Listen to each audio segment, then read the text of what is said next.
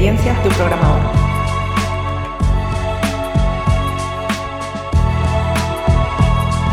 Hola, estás escuchando Experiencias de un programador, episodio número 10 de este programa que encontrarás en podcast.carlosble.com y en tus plataformas de podcast favoritos. Recuerda que las notas del episodio están en, en la web con una URL para cada episodio donde encontrarás información adicional a cada uno. Durante aproximadamente una década parte de mi trabajo ha consistido en ayudar a otros desarrolladores a introducirse en el mundo de la programación o a mejorar la metodología o la técnica.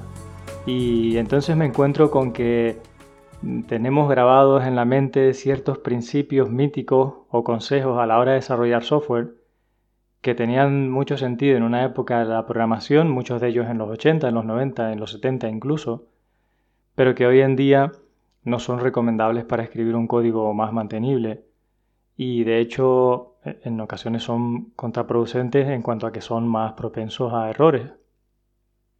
Entonces quería hacer una lista de muchos de esos principios y también explicar que hay una razón por la que están ahí.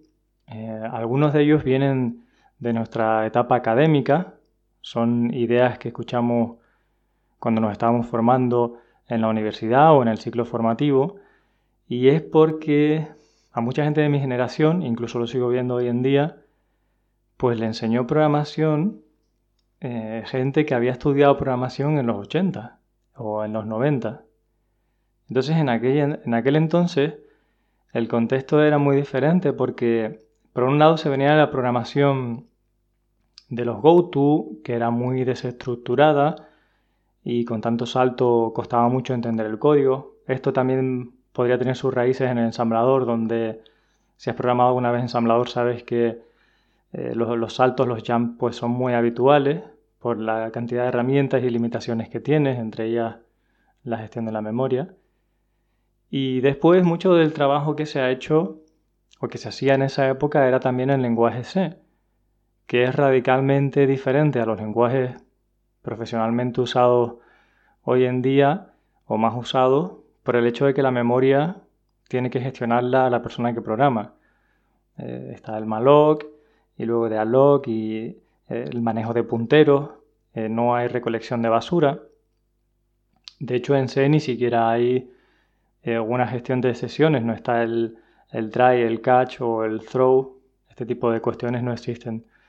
Y además en esa época las máquinas que se programaban solían tener unos requisitos hardware muy escasos, muy limitados y las horas de computación eran algo muy escaso. Entonces esas personas que aprendieron a programar en esa época tenían un montón de mantras que nos han ido transmitiendo pero que no aplican hoy en día y en parte de eso quería hablar. Luego también hay otros mantras que han salido en la historia, ya dentro del mundo profesional, por ciertas herramientas que se han puesto de moda y han marcado unas tendencias que de nuevo con el paso del tiempo no son las más recomendables si quieres un código mantenible. No me cabe duda que estos consejos se dan con la mejor intención para que se formen los mejores profesionales y hacer los mejores programas, pero creo que también es importante que algunas personas que estamos más dentro del sector profesional, el desarrollo del día a día, pues también comentemos que hay una obsolescencia que incluso pues, nos llega a hacer daño a la mantenibilidad del código con estos principios.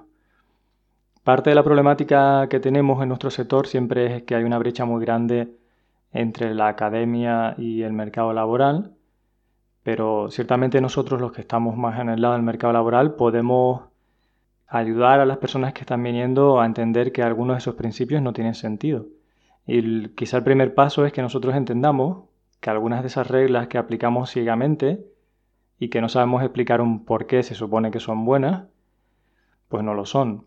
E incluso plantearnos cambiarlas, porque algunas de las que voy a contar ahora seguro que os parecen lógicas y que eh, habéis visto que tienen sentido, eh, pero otras seguramente os chocarán y, la reacción siempre lo primero es decir, oye, pero a mí esto me dijeron que era así y entonces esto tiene que ser así porque me lo explicaron cuando yo aprendí a programar y llevo programando 20 años y entonces tiene que hacerse así.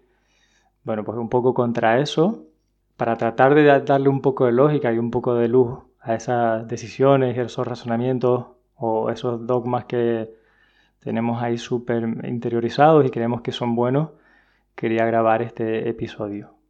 Sin más, vamos a enumerar una lista de algunos de esos típicos principios que nos enseñaron. El primero en mi lista es que las funciones solo pueden tener un punto de salida, es decir, solo puede haber un return en toda la función. ¿De dónde creo que viene esto? Pues pienso que viene de esa época en la que los programas tenían muchos saltos con GoTo y eran muy difíciles de seguir y se estaba intentando ir hacia un estilo estructurado y ciertamente pues que haya más de un return pues se podría percibir como un salto. Y por otro lado también en, lenguaje C tenía bastante sentido mm, dedicar la primera parte de las funciones a definición de variables y también reservar la memoria y al final antes de, salir de la función, liberar esa memoria, con lo cual era bastante interesante y bastante aconsejable tener un único punto de salida para no olvidarte de liberar la memoria en ese punto.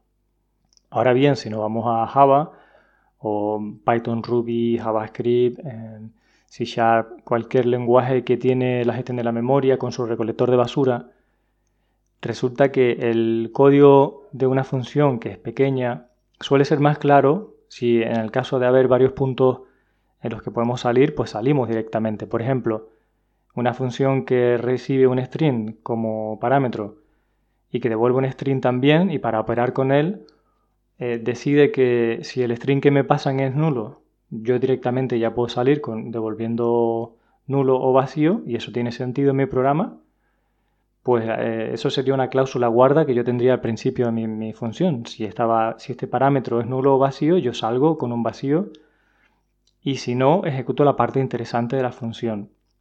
Y esto lo positivo que tiene es que te quitas niveles de indentamiento en la función y también otro punto positivo es que es menos propenso a errores porque si utilizas un solo return necesitas tener una variable de resultado siempre que está definida arriba que en algún momento toma el valor bueno y que al final del todo se retorna.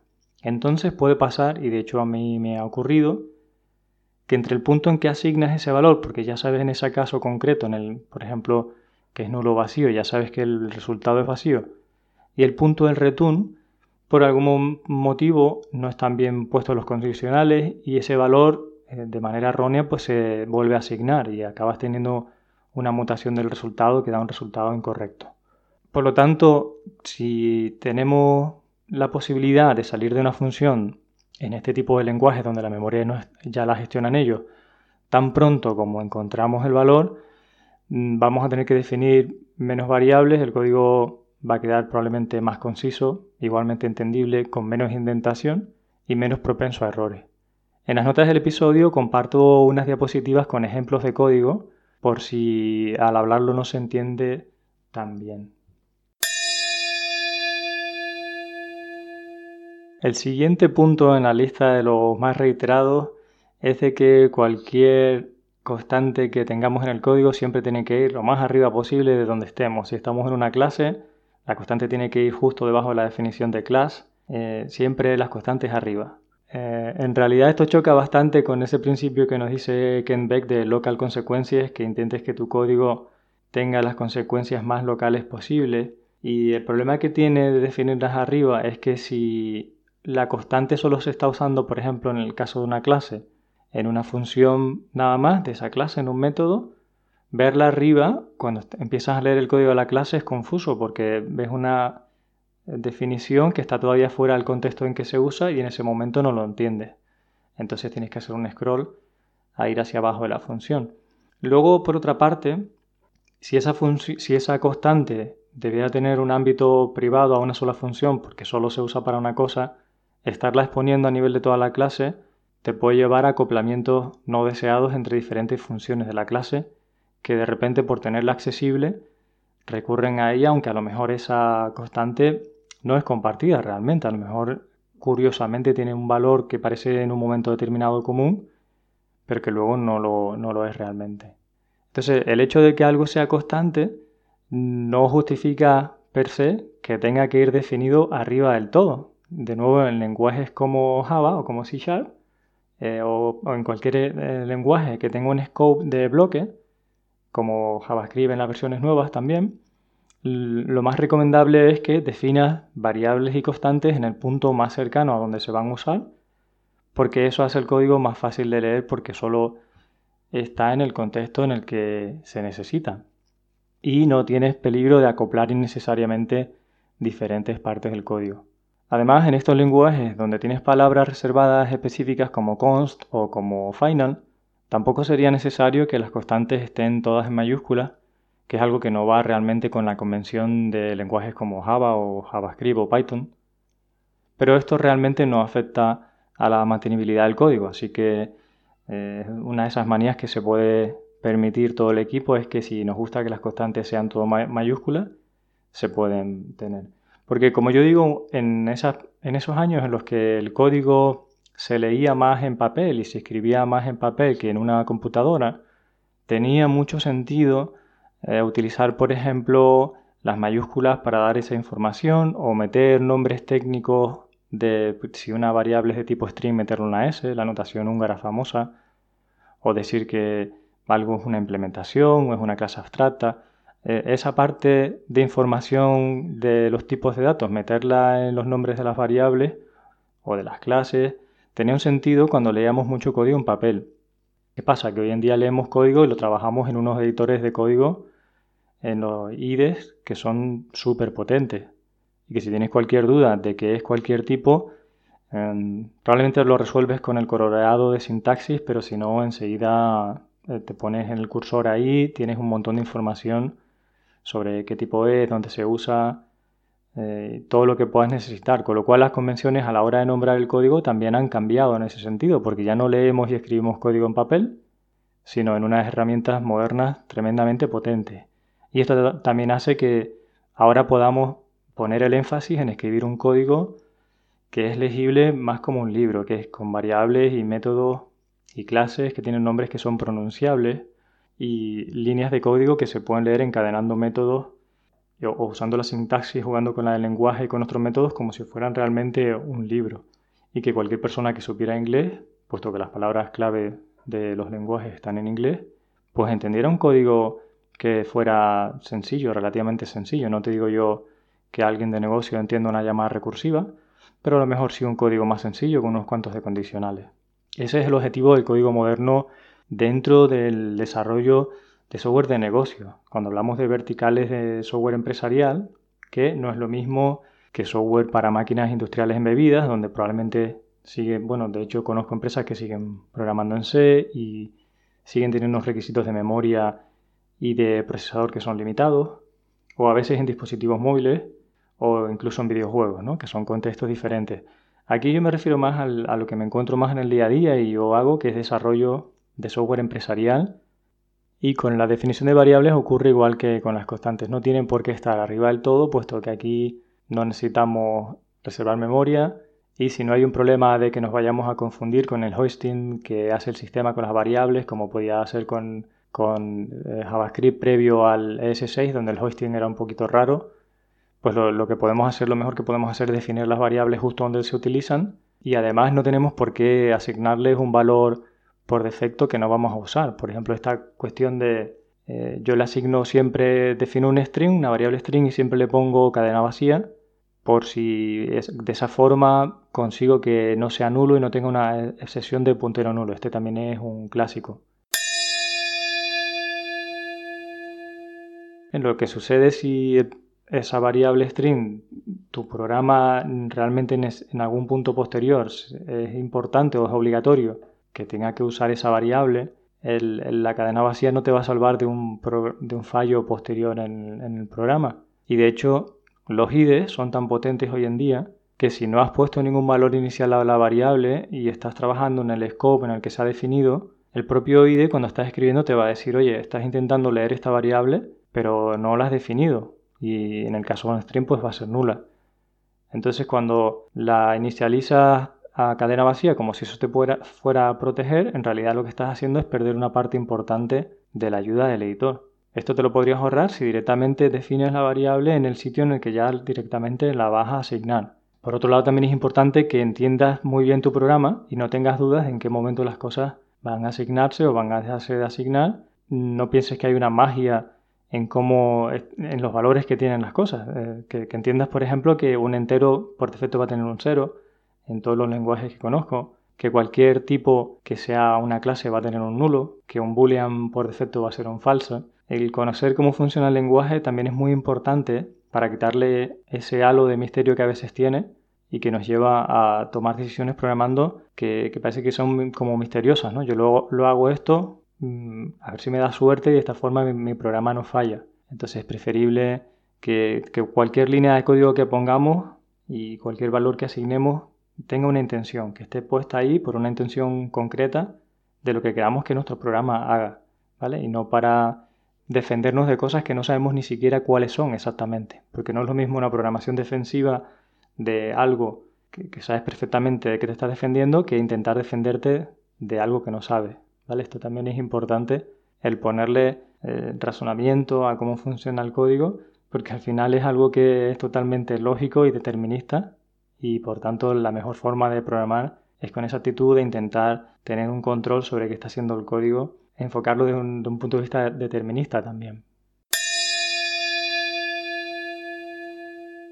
Otro gran clásico es el de que si una función recibe X parámetros, que al final son variables locales de la función simplemente, nunca, nunca, nunca debemos describir en esos parámetros que hemos recibido. Por ejemplo, si yo tengo una función que recibe un string, yo nunca debo de asignarle un valor dentro de la función a ese string. Entonces, para cumplir con este propósito, que muchas veces la mayoría de la gente que yo veo lo aplica sin saber por qué, porque le dijeron que eso era bueno, lo que acaban haciendo es inventarse nombres de variables muy extraños, porque en realidad es la misma variable la que estarían necesitando cambiar de valor, porque sigue siendo el mismo concepto, solamente necesitarían actualizarla, pero para no cambiar esa variable entonces se inventan coletillas como aux o cualquier otro tipo de cuestión que hacen que el código quede mucho más difícil de entender eh, y más largo. Entonces, ¿de dónde viene esto? de que no podemos cambiar, no debemos cambiar un parámetro, pues sin duda tiene que venir del lenguaje C, porque cuando trabajábamos con punteros, en el caso de las cadenas lo que pasa a una función es un puntero al primer carácter de la cadena. Entonces, como estás trabajando con posiciones de memoria, ahí sí que tienes, en muchos casos, la posibilidad de, dentro de la función, cambiar el estado de fuera de la función sin darte cuenta. Es decir, que la función en la que tú estás trabajando, sin darte cuenta, eh, altera el exterior. Y entonces para que eso no ocurriera, te decían como buena práctica nunca eh, actualices los parámetros que recibe. ¿Vale? Pues eso sabemos que puede tener mucho sentido en C y tampoco siempre. Hay que saber entender de nuevo cómo funciona C y no aplicar las cosas ciegamente, sino eh, saber en, en, qué contexto, por qué hacemos las cosas. Pero luego si nos venimos a un lenguaje como cualquiera de los más modernos que he citado, debemos entender que un string siempre está diseñado como un objeto inmutable que además es considerado primitivo en muchos lenguajes. Es decir, en un lenguaje como Java es absolutamente imposible que yo dentro de una función que recibe un string pueda conseguir mutar ese string en el exterior. Si hago eso he hackeado Java, ¿vale? Y bueno, si alguien lo hace que me cuente cómo se hace porque así aprendería bastante de Java, hasta donde yo sé es completamente imposible. La cuestión es que cuanto menos tengas que nombrar variables, pues menos problemas tienes, porque nombrar, como, como todos sabemos, es de las cosas más difíciles de la programación. Entonces, si ya tienes un parámetro que ya tiene un nombre que está bien puesto y simplemente tienes que ir haciendo cambios sobre ese parámetro, si puedes evitar crear nuevos nombres para lo mismo, pues vas a quitarte de problemas, ¿no? De inventarte alias, de llamarle al mismo concepto de más de una manera, que luego eso a veces se extiende por el resto del código y tienes el mismo concepto contado de tres o cuatro formas diferentes y es muy confuso de entender cuando llegas ahí, ¿no? Uno de los grandes clásicos es el de comentarios en el código. Todavía me cuentan algunas personas que si no ponen comentarios en todas las funciones de su código, todas las clases, pues en algunos exámenes suspenden. Y bueno, la pregunta no es si comentarios sí o comentarios no. Esa es una discusión que no tiene mucho sentido porque es sobre blanco y negro y en los grises es donde está la verdad, creo yo. La pregunta viene siendo comentarios para qué y por qué. Tu código, aunque sea el más limpio del mundo, no puede explicar cuál es su contexto, es decir, por qué un determinado problema se resolvió tal como está en ese código y no de otra manera que a lo mejor esa otra manera podría parecer más obvia. O mm, por qué se tomó esa decisión en concreto, a qué conclusión se llegó para codificar ese código, o incluso dónde encaja esa pieza, en, en el alto nivel, en el big picture, dónde sería que esa pieza tiene sentido, por qué está ahí. Todo ese tipo de informaciones es muy importante que esté en código, en, comentarios en el código. O si, por ejemplo, el orden de diferentes funciones que parece no ser importante, sí que es importante por un tema de concurrencia, de que una cosa tiene que ejecutarse antes que otra, y si no va a producir algún efecto indeseado como una condición de carrera, es muy difícil de poderlo expresar en código. Entonces es muy interesante y muy conveniente que haya comentarios en el código. Así que yo quisiera que me encontrase más comentarios en el código en, ciertos proyectos. Vale, lo que sucede es que se le dice a la gente típicamente que escriba comentarios para explicar lo que hace su código. Y ahí es donde creo que tenemos que reducir eso al máximo. Oye, que si tienes un código que está haciendo un algoritmo realmente súper complejo, pues igual tienes que poner algún comentario que tenga que ayudarte a entenderlo.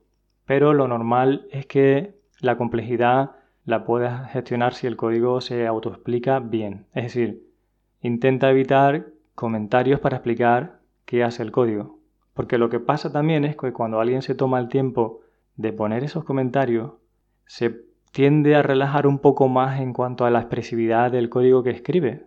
Total, si ya lo está explicando en lenguaje natural por encima, pues luego se puede permitir ciertas licencias a la hora de que la variable se llame mejor o peor porque hay un comentario encima.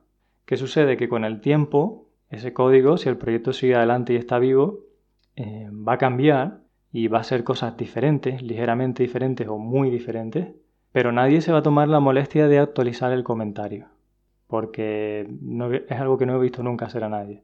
Entonces lo que sucede es que tiene, al final, después de los años, un código que es muy difícil de entender y justo encima tienes una explicación que te dice algo que ese código no hace, o sea que ya no es cierto, lo cual te y confunden más incluso. Entonces de aquí este tema de que los comentarios en el código no se pongan o se limiten lo más posible a explicar qué hace el código, pero sí se utilicen para explicar el porqué, el contexto o el, o el por qué no. Esto es muy importante. Luego hay otra serie de consejos míticos que vienen más, creo yo, del lado profesional y que tienen que ver con el éxito de ciertas tecnologías en la historia como por ejemplo el hecho de que las interfaces desacoplan. Está ese mito de que si yo en algún sitio, eh, esto es muy típico de verlo en Java, bueno, y también en .NET, en C Sharp, donde si yo tengo dos clases que se van a componer, una, una dependencia, una depende de otra, pues lo que hago es que en vez de depender de la clase concreta, saco una interfaz y dependo de esa interfaz. Y ya por el hecho de que he usado explícitamente la palabra interface de cualquiera de estos lenguajes, ya mi código está más desacoplado.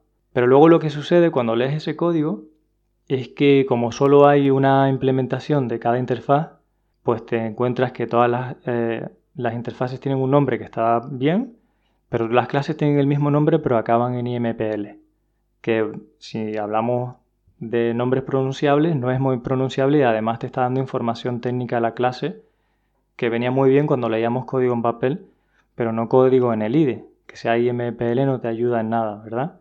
Pero tienes que ponerle ese nombre porque si no colisionan. Para mí, eh, por este tema prefiero limitar el uso de interfaces a cuando tengo más de una implementación para una clase. La otra forma de hacer este mismo truco, que es muy típica también en .NET, es que a la interfaz le llamas con una I mayúscula el nombre y después ya la clase pues si tiene su, su nombre normal. En ambos casos, la incomodidad que te produce esto es que cuando estás trazando el código, navegando por el código y quieres ver la implementación, siempre te salta la interfaz tienes que hacer otro salto más que diga, no, no, muéstrame la implementación. Entonces, no le he encontrado todavía el caso en el que me ayude. Y sí que he encontrado el caso en el que me dificulta, porque ponemos peores nombres, supone más saltos de indirección cuando estamos leyendo el código, al final son más abstracciones y cuesta un poco más de leer. Entonces, ¿en qué caso sí es verdad que acopla? Definitivamente cuando vas a tener más de una, más de una implementación e incluso cuando tienes necesidades de desplegar independientemente. Eh, por ejemplo, si prevés que eh, ahora mismo solo tienes una implementación, pero va a ser muy probable que a futuro vayas a tener otra y necesitas compilar diferentes paquetes, diferentes o diferentes DLLs, podrías usar la interfaz para que compile esa DLL y poderla distribuir independientemente de otras, ¿no? DLL o HAR, digamos que eh, la distribución de tu paquete la puedes hacer sin una implementación concreta. Si es, una, si es un motivo así de que necesitas poder distribuir de manera independiente, puede tener bastante sentido, ¿vale? Pero si no, las interfaces en sí no desacoplan, porque las propias clases ya son en sí una interfaz. Una clase, los, métodos públicos ya tienen implícitamente son una interfaz, que son los métodos públicos de esa clase.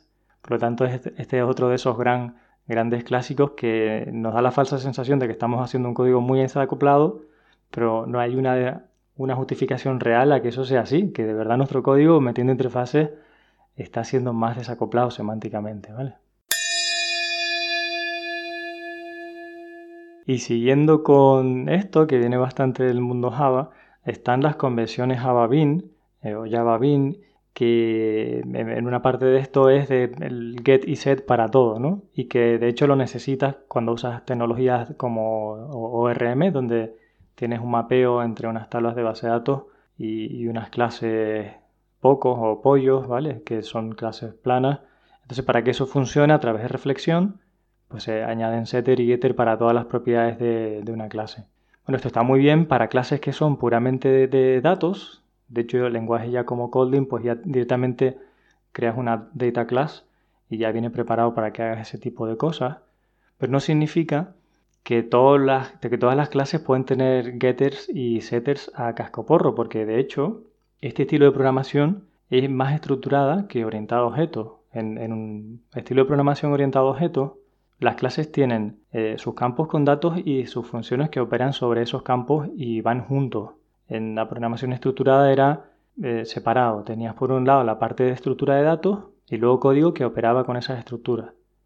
La mayor parte del código que yo me encuentro en proyectos escrito con Java o con C Sharp realmente es estructurado. Hay unas ciertas estructuras que son mapas o son listas o son mis clases propias con getter y setter y luego hay otras clases que no tienen atributos que operan sobre las que sí tienen atributos, ¿vale? Está como separado la, lógica de las funciones de los datos. Realmente esto no es orientación a objetos porque no hay encapsulación. La orientación a objetos original no, tiene nada que ver con la palabra class o la palabra interface, sino con paso de mensajes entre objetos. ¿vale? Un, objeto le, pasa un mensaje a otro y sobre todo le pide que haga algo y no tanto le dice que le dé datos, sino, oye, ejecútame esto. El, principio de programación que se llama tell don't ask, que viene siendo que en la medida posible, cuando hablas con un objeto, le pides que, ejecute alguna acción o bien que te resuelva, resuelva algún cálculo. Y esto sí va más en la línea de orientación a objetos. Entonces, lo que me encuentro a veces con los getter y setter es que la gente dice, no, no, pero si esto es código Java estándar, entonces yo en mi clase yo puedo poner get y set a todo porque esto es un estándar de Java. Y de nuevo es un como un dogma sacado de, contexto, de en qué punto puedes hacer eso, por qué está bien, por qué está mal. Y, no, no, no, vale para todo en todos sitios. Esto es importante entenderlo. De hecho, eso me ha recordado que también en .NET, como en el propio framework.NET, en lo que son las listas y la, parte básica de, de funciones que te da el sistema, es muy típico que las interfaces se llaman con una, se nombran con una I mayúscula y eso en un framework que es totalmente horizontal, como es .NET, que tú lo puedes usar para construir cualquier cosa, creo que puede tener sentido que puede que no hay un, problema concreto con eso porque es un propósito general, ¿vale? No está acoplado a ningún dominio concreto. Aún así, no es la única forma de hacerlo. Si vemos interfaces en Java útil para las listas, ese tipo de cosas no, recurren a la I mayúscula, ¿vale? Pero cuando hablamos de una aplicación vertical nuestra, que estamos eh, utilizando un negocio, trabajando sobre un negocio concreto, volvemos a ese problema de que si ponemos información técnica en los nombres como de, de interfaz, hacemos nuestro código más difícil de pronunciar, pero también menos orientado al negocio. Digamos que mm, nos conformamos con nombres que son menos buenos porque ya damos por hecho que si tiene una I mayúscula ya es súper entendible para la persona que lo está leyendo y en mi opinión no es así. Entonces mi consejo particular es no utilizar la I mayúscula para las interfaces porque no estamos construyendo en framework. Que esto es lo importante de entender el contexto. Siempre los programadores solemos discutir porque estamos pensando cada uno en un contexto diferente y si no matizamos el contexto la discusión puede ser infinita y no llegar a ningún sitio. Si estás usando, eh, diseñando una librería o un framework sobre .NET, no me parece mal que le pusieras esa en mayúscula, aunque yo intentaría evitarlo, pero si estás haciendo una aplicación vertical, para mí tiene más desventajas que ventajas usar la en mayúscula. No creo que sea una recomendación oficial de Microsoft el, hacer eso, ¿no? Y que no es lo mismo hacer un framework que una aplicación vertical. Y hasta aquí puede que algunas de estas cuestiones te hayan chocado poco o nada, que algunas cosas estés de acuerdo, otras en desacuerdo. Lo que es interesante para mí es que, que te lo plantees desde un punto de vista lógico y pros y contras que es el ejercicio que yo hago con mucha gente y no que obviamente no tienes por qué aceptar los motivos que yo te cuento, que para mí intento que sean lo más lógicos posible. Pero sin duda el siguiente a la mayoría de gente sí que le va a chocar y es que eh, hagas tu código más legible que eficiente. ¿vale? La, la eficiencia en el código está muy sobrevalorada porque en esa época en la que nos enseñaron programación los ciclos de CPU eran muy caros, tenías que ponerte en cola para pedir CPU de una máquina, y la diferencia en tiempo de en ejecución realmente podían ser horas o días, entonces era muy importante. ¿Qué sucede? Que el código que está optimizado para la máquina, cuanto más optimizado para la máquina está, más difícil es de leer para el humano que tiene que entender ese código. Y además sucede que las optimizaciones que intentamos hacer en lenguajes de alto nivel como Java o C Sharp muchas veces son peores que las que ya nos hace el propio compilador.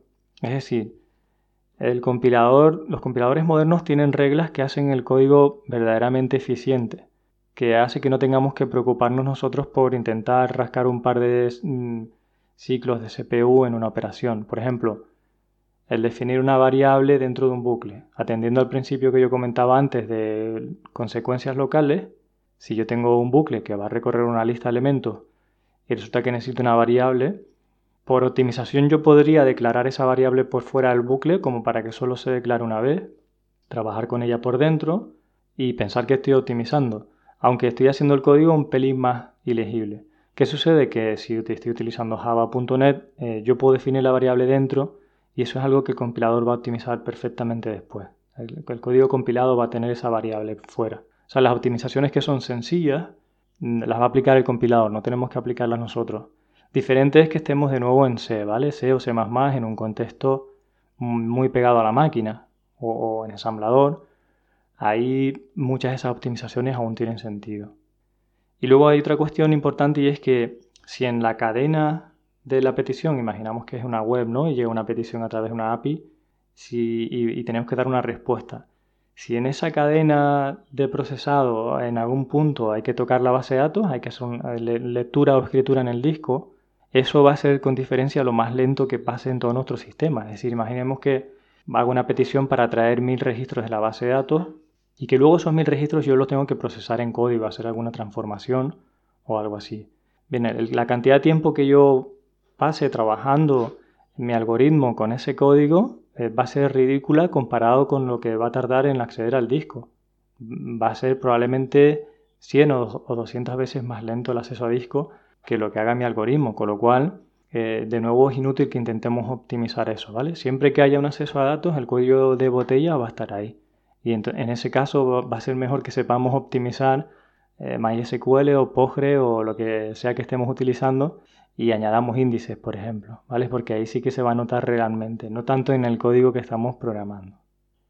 Y finalmente, si hay un requisito real de optimización de código, desde el inicio del programa, un requisito no funcional, mi consejo es que tengamos un test desde el minuto cero que mida que la ejecución de lo que vamos a hacer se mantiene por debajo de ese tiempo o que es capaz de atender las peticiones que necesitemos. Pues se puede poner un test a priori, de hecho es muy importante que sepamos eh, que seamos capaces de automatizar ese test y nosotros vamos construyendo software y en, el, momento en que se pasa del tiempo de ejecución o del número de peticiones que soporta o algo así, sabemos que no vamos por buen camino. O sea, si realmente hay un requisito claro del negocio, de, tiempo de proceso óptimo, eh, hagamos nuestro código de esa forma, midiéndolo desde el principio, ¿vale? En vez de intentar hacer alguna especie de experimento híbrido. O sea que en resumen es el código óptimo y eficiente es enemigo del código mantenible. Si tienes una razón de verdadero peso para trabajar en la optimización del código, mídelo, optimiza lo que puedas y si no, céntrate en que el código sea legible y mantenible. Y si quieres, entiende dónde están los cuellos de botella de tu aplicación utilizando APM, ¿no? Por, eh, instrumentas la aplicación y ves dónde se están yendo las llamadas, qué es lo que tarda, pero con un enfoque riguroso y, de ingeniería. Desde el punto de vista de yo no eh, hago esto porque me parece que pueda tardar, sino porque lo mido y tarda y entonces aquí lo puedo mejorar y este tipo de cosas, ¿no? Que no sea de nuevo algo mágico, sino algo determinista y que trabajamos para conseguir ese objetivo. Y seguro que podríamos comentar unos cuantos más de dogmas o consejos míticos de estos que hoy en día son contraproducentes. Así que si para otro episodio te animas a, enviar un audio, aunque el episodio sea diferente, con gusto lo pondré en el podcast para que eh, tengamos también eh, tu opinión sobre qué principio es, por qué no funciona y qué, cuál es la recomendación que da. En definitiva, las conclusiones de este episodio son que necesitamos conocer el contexto en el que estamos trabajando para tomar unos principios u otros, o sea, para sobre todo unas prácticas u otras prácticas, sabiendo qué lenguaje estamos trabajando, eh, cuáles son los requisitos funcionales y los no funcionales y un montón de cuestiones más. Eh, razonar el porqué de las cosas y tener un pensamiento crítico en vez de un dogma. Es súper importante, además en nuestra profesión, que tenemos que eh, reinventarnos y acostumbrarnos a nuevos paradigmas y nuevos lenguajes, o paradigmas viejos que vuelven a ser nuevos, eh, lo mejor que podemos hacer es intentar buscarle sentido lógico al por qué hacemos las cosas. Y lo que nunca me canso de repetir es mantenibilidad sobre eficiencia, ¿vale? Porque como hemos tenido tanto bombardeo tantos años de que el código tenía que ser súper eficiente, pues no paro de ver en códigos por ahí una cantidad de burradas tremendas que finalmente, por desgracia, no hacen el código más eficiente, pero sí que lo hacen más difícil de leer. Una versión más corta de esta charla la hice en Talks for Kids, que es un evento que se organizó online eh, ahora el 1 de julio de 2020 y que está grabado en Twitch, donde eh, los buenos de la organización pues nos reunieron a unos cuantos para dar charlas y recaudar fondos para los niños, eh, para la Fundación Teodora. Y si quieres ver el vídeo de la charla, pues lo tienes ahí en Twitch. En las notas del episodio pondré en qué minuto aparece. Y es el mismo contenido, eh, un poco, bueno, un poquito menos de contenido y contado de otra forma disfrazado. Así es que si quieres verte los vídeos de esa jornada, que fueron charlas muy interesantes, te los cuelgo en las notas del episodio. Y sin más, este episodio nos ha quedado un poquito más larguito. Espero tus comentarios también en notas del episodio y como siempre te recomendarte que te apuntes al newsletter donde voy a ir mandando contenido, no mucho para no bombardear, pero que creo que te va a gustar, que te va a ser de utilidad. Muchas gracias y hasta el próximo episodio.